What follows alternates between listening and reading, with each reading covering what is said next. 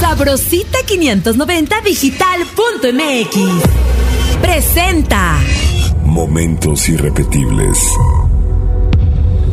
Sobre todo eh, en mi caso, yo había estado en el seminario cuatro años sin contrato y sin nada y salió el primer disco como José Manuel Figueroa.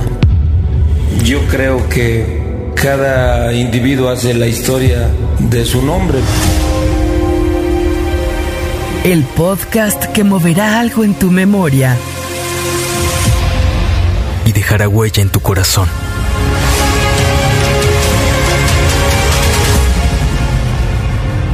Momentos irrepetibles.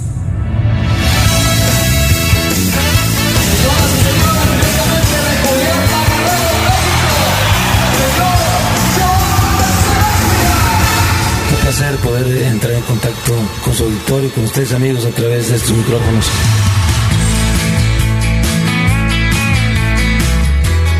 Cuando me preguntan si quería yo ser eh, cantante de música de protesta o cantante de música social, yo analizo y pienso que a los 20 años nos sucede que te enfrentas a una realidad, sobre todo eh, en mi caso, yo había estado en el seminario cuatro años y de repente, vamos, de ser niño pasé al seminario. En el seminario hice conciencia de muchas cosas. Mis años de formación, mis años de conciencia, creo que los viví de concientización, mejor dicho, los viví en el seminario. Entonces, cuando dejo el seminario a los 17 años para cumplir 18, me enfrento a una realidad eh, bastante cruda, ¿no? Por un lado, mis orígenes eh, totalmente campesinos, de gente humilde, de gente con escasos, de escasos recursos.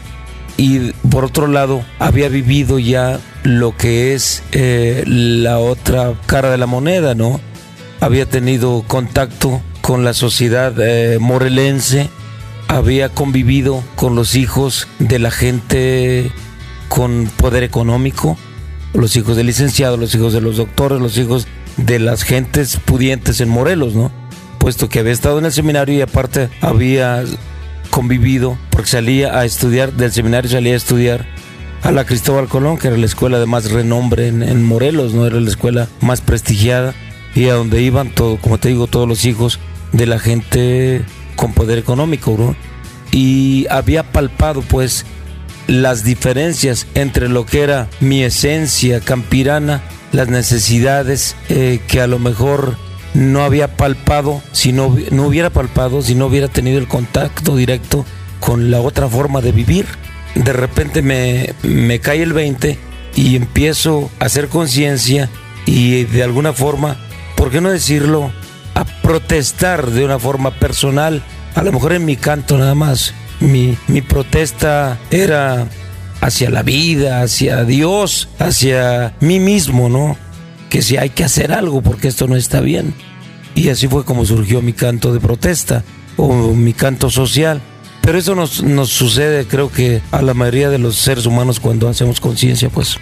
En aquel entonces, cuando llegué a Discos Capitol, el policía me dijo, porque yo pedí que me diera chance, me diera permiso de entrar para buscar un productor en la calle de Ayuntamiento 54. Entonces me dijo, perfecto, este, ¿a qué productor, productor quieres ver?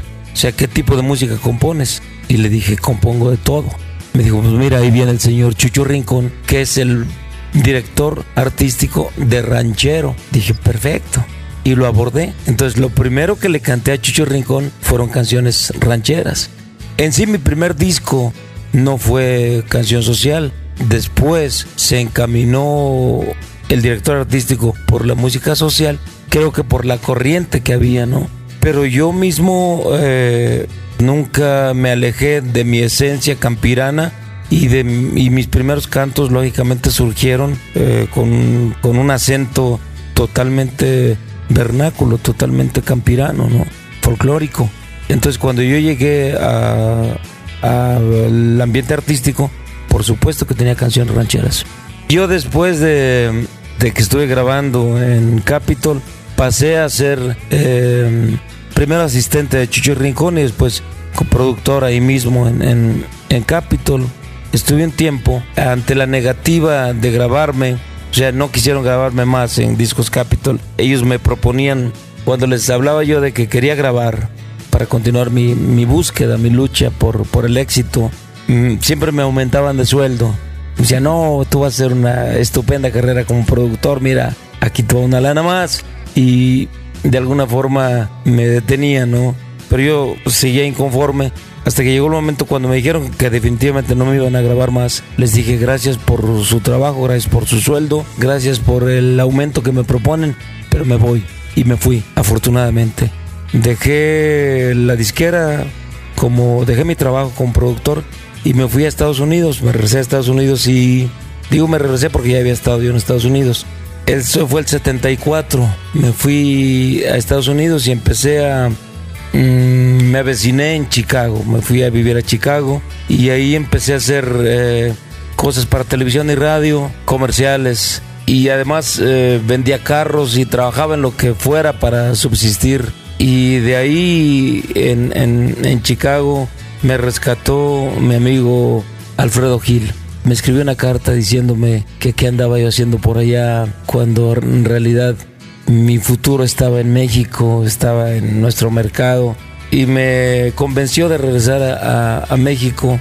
Total que regresé en 1976 seguramente, a principios de 76, regresé a México y me grabaron en, en discos Musart. Primero sin, sin contrato y sin nada y salió el primer disco como José Manuel Figueroa, una canción que se llamó Mentira Nupcial, que me acompañaron los Joao, por cierto el disco se colocó más o menos. Ante eso ya eh, la disquera abrió los ojos, me ofrecieron el contrato, me contrataron por 50 años, una cosa así, y al 1% de regalías. Y este, ahí empezó la carrera ya como Joan Sebastián. Buscamos el nombre y todo esto. Ahí empieza la historia. Y fue en 1976 cuando salimos con El Camino del Amor, que fue el primer éxito realmente. El camino del amor. Tiene espinas,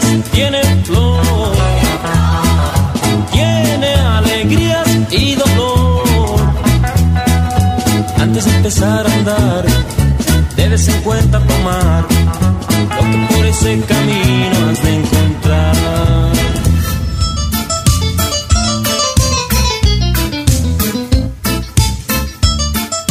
A los 11 años, después de haber regresado de estar internado en Guanajuato, mi padre decidió que, eh, que ese año estuviera yo en nuestra tierra, en Juliantla, y que me empapara de lo que eran las labores del campo. Y trabajamos en aquellos años las tierras de San Sebastián, los llanos de San Sebastián, que son los únicos llanos de mi tierra. Mi tierra es muy montañosa. Entonces, allá a la ribera de un río, al final de, los límites, es decir, en los límites de Juliantla con otro pueblo que se llama San Sebastián también, Guerrero. Ahí hay unos llanos y esos llanos habían estado en conflicto entre los dos pueblos, Juliantla y San Sebastián. Inclusive, desafortunadamente hubo hasta muertos eh, en la disputa aquella. Durante muchos años no lo habían trabajado y mi padre decidió que regresáramos a trabajar esas tierras. Entonces, en un desafío, si tú quieres, regresamos mi padre y su familia a trabajar aquellos llanos, los llanos de San Sebastián. Y fue una experiencia, pues para mí, inolvidable y muy fructífera. Y muy fructífera porque, entre otras cosas, se apaciguaron eh, aquellos eh, malos entendidos entre los pueblos, se volvió a trabajar la tierra, ahora mis, mis coterráneos siguen trabajando esas tierras que de alguna forma nosotros recuperamos porque estaban olvidadas por los temores, ¿no? Entonces mi padre y yo eh, regresamos a San Sebastián y sembramos esas tierras. Entonces cuando a mí me propusieron que me cambiara el nombre, yo quería algo que tuviera un significado, porque fue precisamente ahí en los llanos de San Sebastián cuando yo estaba totalmente de campesino, 100% a los 11 años, que aprendí a uncir la yunta, a, vamos, a trabajar la tierra con la yunta y todo el rollo. Eh, ahí fue donde surgió mi canto realmente, ahí a la ribera del río.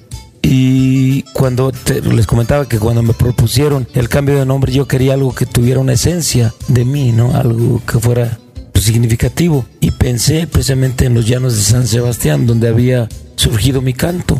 Entonces yo quería llamarme Sebastián por eso. Cuando les dije a la compañía que me quería llamar Sebastián, me dijeron, no, pues está peor que José Manuel, ¿no? Y este, que yo tampoco tenía nada en contra de mi nombre, ¿no? José Manuel siempre estuve satisfecho con mi nombre. En fin, también otra vez tratando de cooperar, pues eh, les propuse que fuera Sebastián, no aceptaron. Mm, Alguien dijo, está bien porque Sebastián significa el amante. Entonces alguien más eh, me dijo, no, pues ¿qué te parece si buscas Sebastián combinado con, con otro, no? Entonces al que había dicho el significado del nombre le dije, ¿qué otros significados conoces, no? Ya me dijo varios, me llamó la atención. ¿Será o no será? Me dijo que Juan era libre. Dije, pues Juan Sebastián es libertad y, el amante. Está la libertad y el amor implícitos ahí en el nombre. Quiero llamarme Juan Sebastián. Y luego surgió el, el, el numerólogo y me dijo, no, porque no da lo que buscamos. Y fue así como en la búsqueda total encontramos que cambiándole la cambiando la U por la O, daba exactamente lo que buscaban. Y quería llamarme Juan Sebastián escrito con O. Entonces alguien más, otro genio de la publicidad, dijo no, Joan Sebastián. Ante lo cual yo me sentía muy mal porque ya cómo es posible en mi tierra me van a quemar con leña verde, ¿no? Joan Sebastián, ¿no? Total que la compañía se salió con la suya y sacaron el primer disco como Joan Sebastián. Curiosamente, sin portada. Los dos primeros discos de Joan Sebastián salieron sin portada, porque entre otras cosas sostenían que Figueroa o, o que yo estaba bastante quemadito ya en, el medio, porque no se había logrado el éxito buscado anteriormente.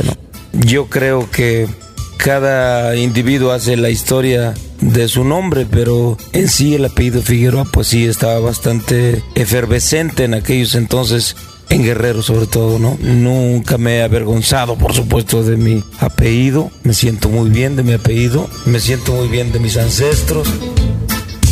Yo, el último de todos tus amores. Yo, el loco aquel que nunca Como productor eh, soy bastante limitado por el poco tiempo que tengo dado que afortunadamente tengo tanto trabajo como, como cantante. Sí, la vida te va de alguna forma marcando el rumbo, ¿no? Los, ahora sí que parecieran cosas, eh, pues coincidencias, pero yo pienso que es, todo atiende a, a, el lugar que, que Dios te va marcando en la vida, ¿no? Yo nací en ese pueblo de Guerrero que está allá en la montañita, Juliantla, y cuando mi padre regresó uno de esos años de bracero, me trajo un radio. Y en ese radio, en las nochecitas, por ahí a las 8 de la noche, sintonizaba yo una estación de Nashville, Tennessee. Imagínate, seguramente porque el cuadrante estaba tan tan libre, o sea, no estaba tan saturado como ahora en estos días. Las ondas viajaban seguramente libremente y llegaban lejos, ¿verdad? Entonces, de Nashville, Tennessee a, a Juliantla nos llegaba una señal que yo sintonizaba, te decía, en, la, en las tardecitas, en las nochecitas más bien. Y recuerdo que mi padre me cotorreaba cuando yo le preguntaba que por qué o sea, tocaba radio en inglés, ¿no? O sea, es que es americano, me decían. Entonces, así fue como me llegó a mí la música country, a los siete años, una cosa así. Entonces, cuando tuve uso de razón y pude viajar y pude mm, realizar mis sueños, eh, fui a Nashville y me empapé de la música country y efectivamente hice algunos discos eh, muy empapados de música country. Produje a José Manuel, a mi hijo, entre otras cosas. Produje a Pepe Aguilar, Recuérdame Bonito. Produje a Rocío Durcal, Desaires. Mm, ay Dios, a Beatriz Adriana, por supuesto. A Maribel Guardia, por supuesto. Pero sí debo subrayarte que estoy muy agradecido porque efectivamente he tenido mucha suerte. Porque yo considero que hay mucho talento por ahí que seguramente les ha faltado, pues llamémoslo así, ¿no? El factor suerte. Y son tan talentosos o más talentosos que yo y no tienen desafortunadamente el éxito que la gente me ha regalado a mí, ¿no? Entonces, eh, a mí me gusta llamarlo suerte también, ¿no? Por supuesto, no me tiro eh, a rascarme la panza porque soy un suertudo. Trabajo mucho y le echo toda la carne al asador todavía, ¿no? Amo mi tierra, amo el campo. Me duele mucho cuando veo que eh, lo que era mi río, el río del que te hablaba yo, el río que me hizo brotar este canto, el canto este que me tiene aquí todavía. Ahora es, es un río contaminado y cuando veo eh, basura por todos lados, sufro mucho y me estreso.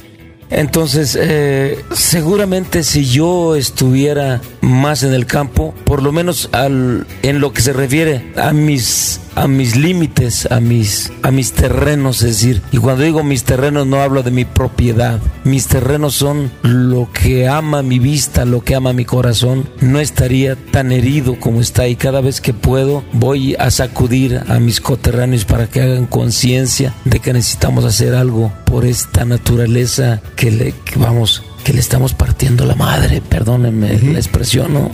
Entonces, este, si yo fuera campesino sería sería un campesino seguramente pues muy muy muy de armas tomar en el buen sentido de la palabra por la defensa de, de nuestra de nuestra tierra, de nuestros elementos, ¿no? Quiero volver, sí, sí quiero volver. Con mis padres, mis hermanos, mis amigos, mis paisanos, yo quiero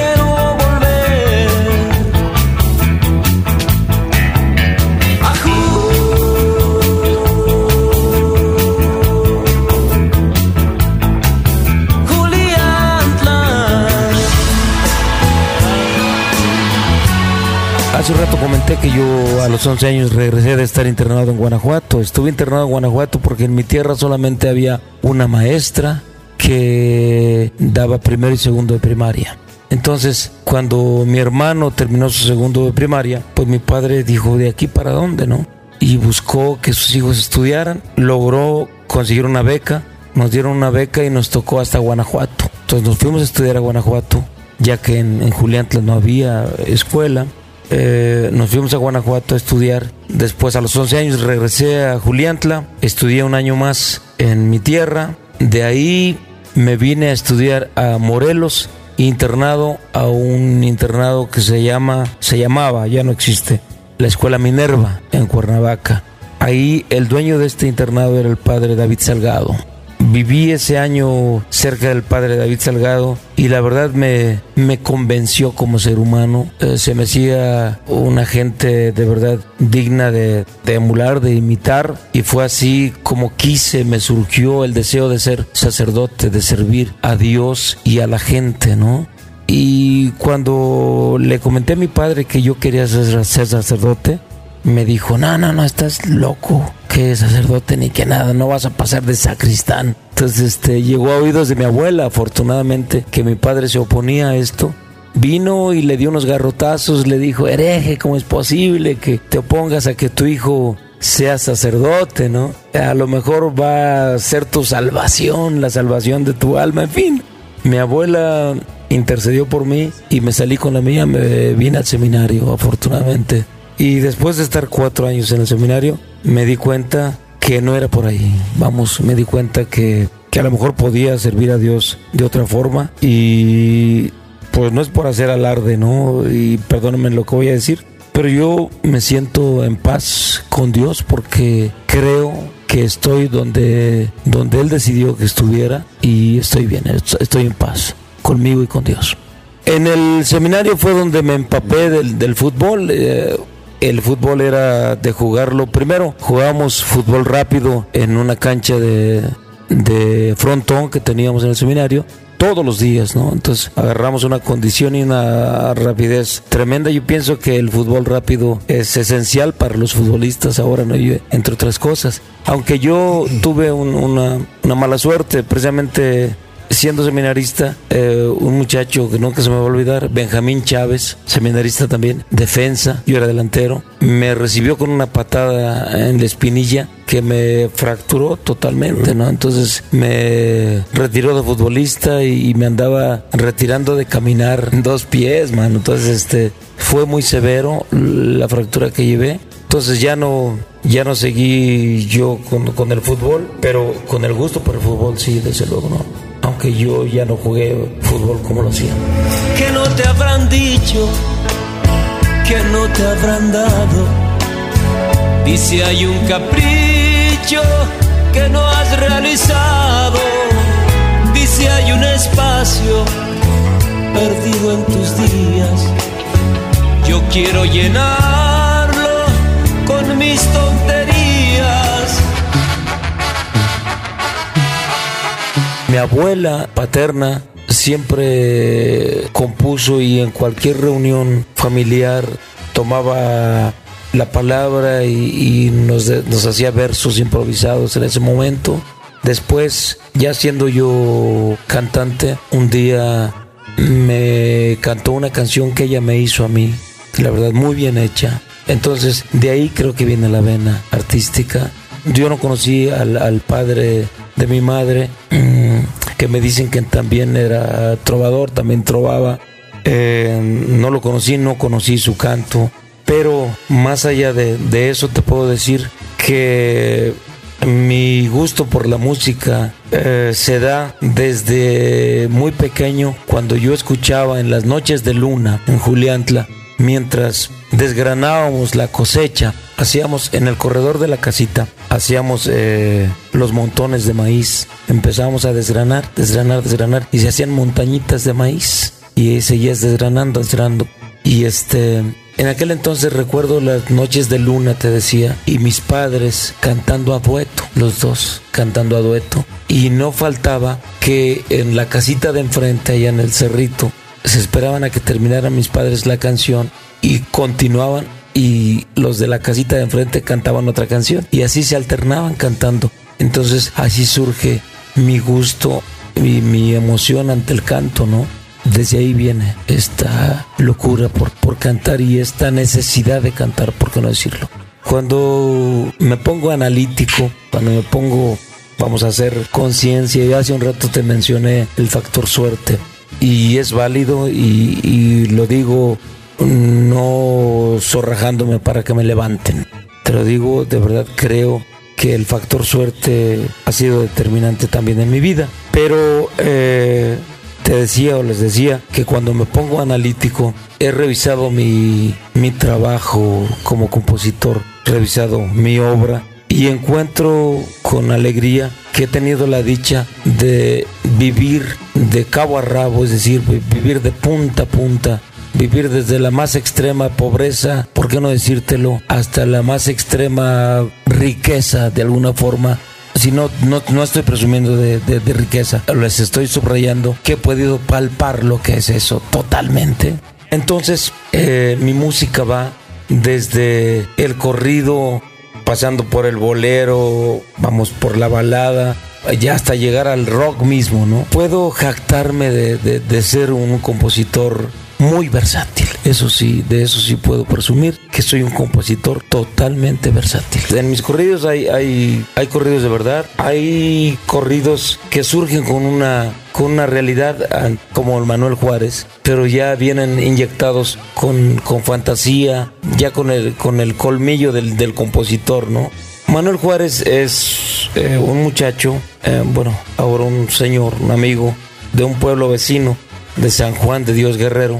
Cuando yo era chavito, por ahí de los 10, 11 años, en las fiestas de, de Julián la Candelaria, de lo que hablo en la marranita, vender la marranita, llegaban la gente de caballo de los pueblos vecinos, llegaban a la fiesta de la Candelaria en sus caballos. Y yo, pues, un niño de 10 años, andaba por allá también en su caballito y siempre quería meterme al corral de toros.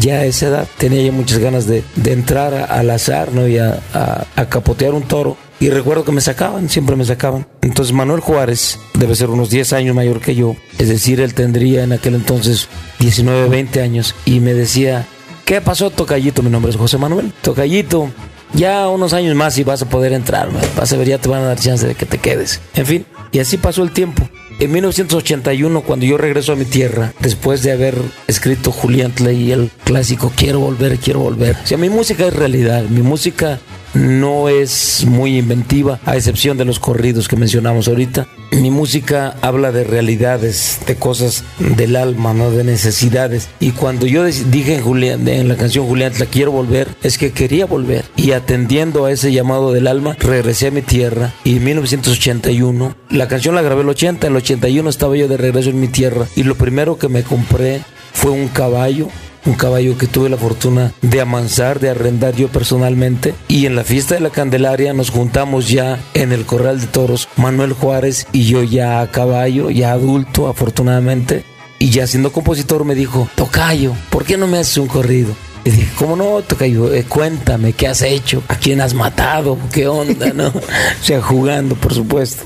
Y este, me dijo, no, no, toca y olvídalo, ni pienso matar a nadie, ni quiero que me maten, entonces mejor déjame sin corrido. Y este, se me grabó que él quería que le hiciera un corrido. Eh, supe por ahí de un problema que un día había tenido él, eh, que no llegaba a los extremos, eh, no había habido muertes y todo, pero de ahí surge la idea de usar su nombre para, para hacer esta pequeña película, ¿no? Que eso, esos son los corridos en, en mi concepto son pequeñas películas que tienes que narrar en tres minutos. Manuel Juárez se va a cuatro minutos, algo así. Y fue por eso que le puse el nombre de Manuel Juárez a esta, a esta historia.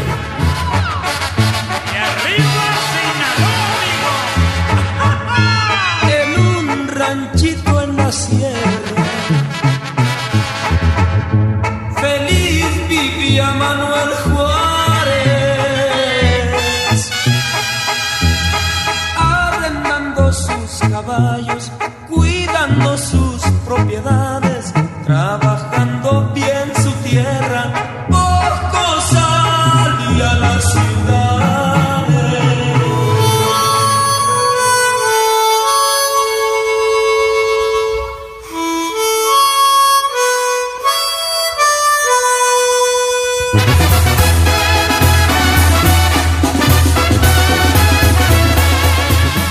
mí me preguntan que cuál es la fórmula para lograr el éxito, pues no hay, no hay, no hay gran fórmula. A lo mejor si me está escuchando algún compositor incipiente, cuando digo incipiente, un muchacho que esté iniciando su carrera como compositor, que esté buscando, vamos, el éxito a través de la música, a través de, su, de su canto, me atrevería a decir que no hay como vivir vivir realmente tu música, ¿no? Vivir tu realidad, tu esencia. Y así como comento y exteriorizo que he usado el colmillo de compositor para, para hacer corridos inventados, ¿no? También voy a subrayar que hay cosas, eh, hay corridos que son profundamente realidad comentaba hace un rato de Zenón Campuzano. Eh, voy a comentar de otro corrido que se llama el corrido de Don Marcos. El corrido de Don Marcos es un, corrido que tardé mucho tiempo para poder cantarlo. O sea, lo compuse y lo empezaba a cantar y no podía continuar porque se me, se me rodaban las lágrimas y, no podía continuar más. Es un corrido que le canto a mi padre, ¿no? Entonces es muy importante poder conectar el alma con, con las cuerdas vocales, ¿no? Eso funciona, porque el pueblo lo palpa, ¿no? El pueblo lo, lo siente, es, es muy, muy sensible, nuestra gente es muy sensible, afortunadamente.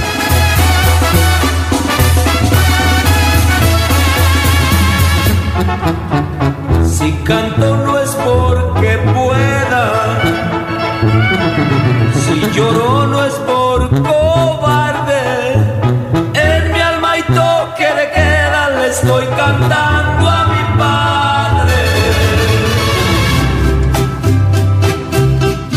Bueno, le he hecho canciones a, Julián, a mi madre, a Marcelia, aunque no menciono su nombre. En el disco de mm, Lo dijo el corazón viene una canción que se llama Agugudi Didada, que es una canción que le hice a mi hija. ¿A quién más le he hecho canciones? Directamente, personales. Le hice una canción a un primo mío, un primo que desafortunadamente murió prácticamente en, mis brazos. Eh, terrible. Eh, en Huastepec, Morelos hace muchos años mataron a un primo mío y le hice una canción que se llamaba De un sueño era dueño, dedicada muy personalmente a él. Pues sí, más allá de, de la reacción que puede causar una canción. Eh, lo importante es que cumpla con las necesidades de tu alma, ¿no? Una canción surge, en mi caso, vamos, en su mayoría, estoy hablando de que un 90% de mis canciones surgen por una necesidad espiritual más que nada, ¿no? Hace unos días alguien, después de escuchar una canción, una canción que que se puso, ¿no? Que se puso, se puso el saco. Me dijo, ¿cómo es posible pudiendo escribir cosas bonitas, escribes eso, ¿no? Si le dije, bueno, lo que pasa es que si he escrito o si te escribí 100 canciones de amor y 100 canciones derramando miel, pues una que de vez en cuando no hable de, de, toda esa miel es válida, ¿no? Las relaciones son así. Entonces, efectivamente hay canciones que cuando surgen con sinceridad, pues no son siempre halagadoras, ¿no? Le agradezco a Dios eh, que me haya mandado con esta tarea y con estas posibilidades de, de realizarme en, en, esto que me gusta y que he encontrado afortunadamente que a mi gente también le gusta. A veces voy manejando y, y por ahí de repente me pasa una melodía, la descuelgo y le empiezo a poner sentimientos y así, así se dan las canciones. Tal vez el tiempo de gestación de una canción puede ser un mes, o, o, 15 días, a lo mejor un día, dependiendo, ¿no? Es decir, si traigo una pena almacenada por ahí, tal vez esa pena aflore en una canción hasta después de un mes de estarlo viviendo, ¿no? Pero eh, el acto mismo de hacer la canción lo puedo realizar tal vez en, en 15 minutos. Hay canciones que he hecho en, en, lo que dura la canción, agarrar la guitarra y afortunadamente han, han salido canciones así que de pe a pa, así de sin titubeos, ¿no? Afortunadamente.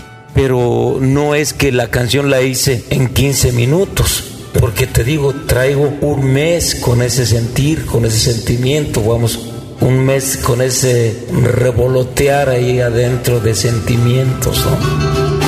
Hiriendo mi felicidad. Me alejo a petición de tu orgullo. Me iré, aunque eres mi necesidad.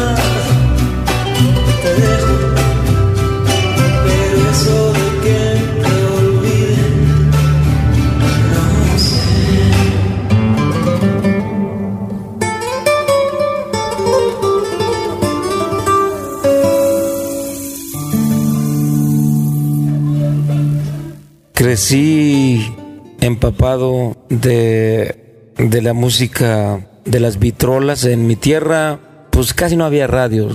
Eh, lo, el primer radio que, que, llegó a mi vida te lo trajo mi padre cuando yo tenía siete años. Entonces, antes de eso, pues los discos de Pedro Infante en, las vitrolas, ¿no? Había que darle cuerda y todo esto. Eh, ya cuando llega, cuando llega la radio a mi vida, pues empezamos a sintonizar y en aquel entonces pues estaban eh, de moda Alberto, Angélica, Enrique, César. Después eh, a mí siempre me llamó la atención que el ser humano, que el cantante transmitiera sus sentimientos, vamos.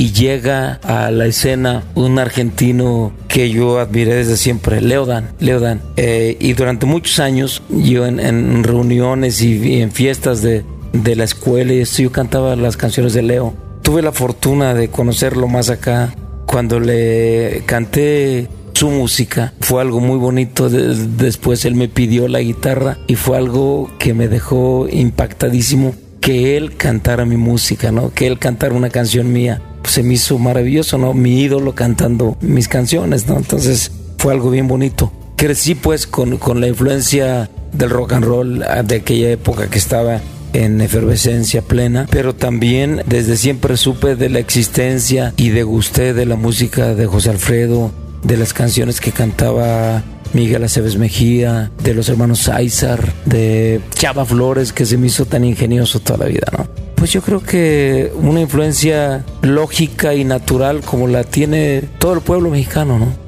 Seguramente cuando, cuando definí mi futuro o por lo que yo quería, vamos, luchar en esta vida, lo que quería hacer fue precisamente en el seminario. Ya siendo seminarista, A mis 17 años ya sabía yo que quería. Sabía que quería ser compositor y que quería ser cantante.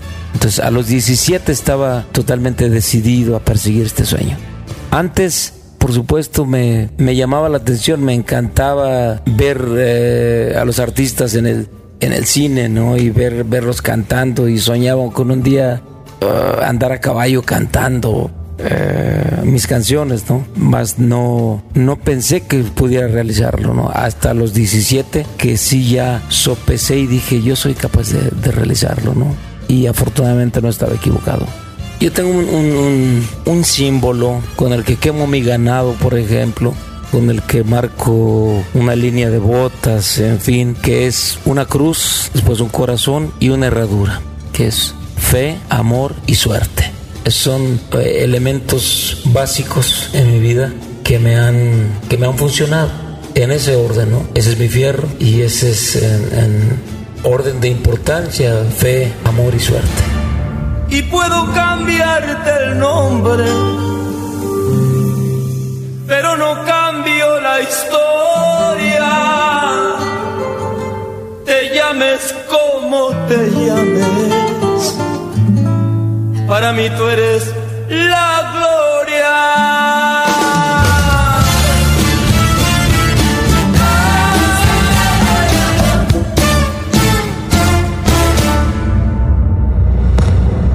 Producción de Sabrosita 590 y 1410 AM. Momentos irrepetibles.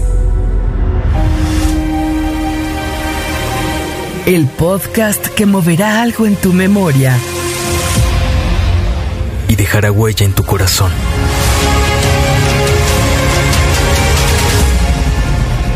Momentos irrepetibles.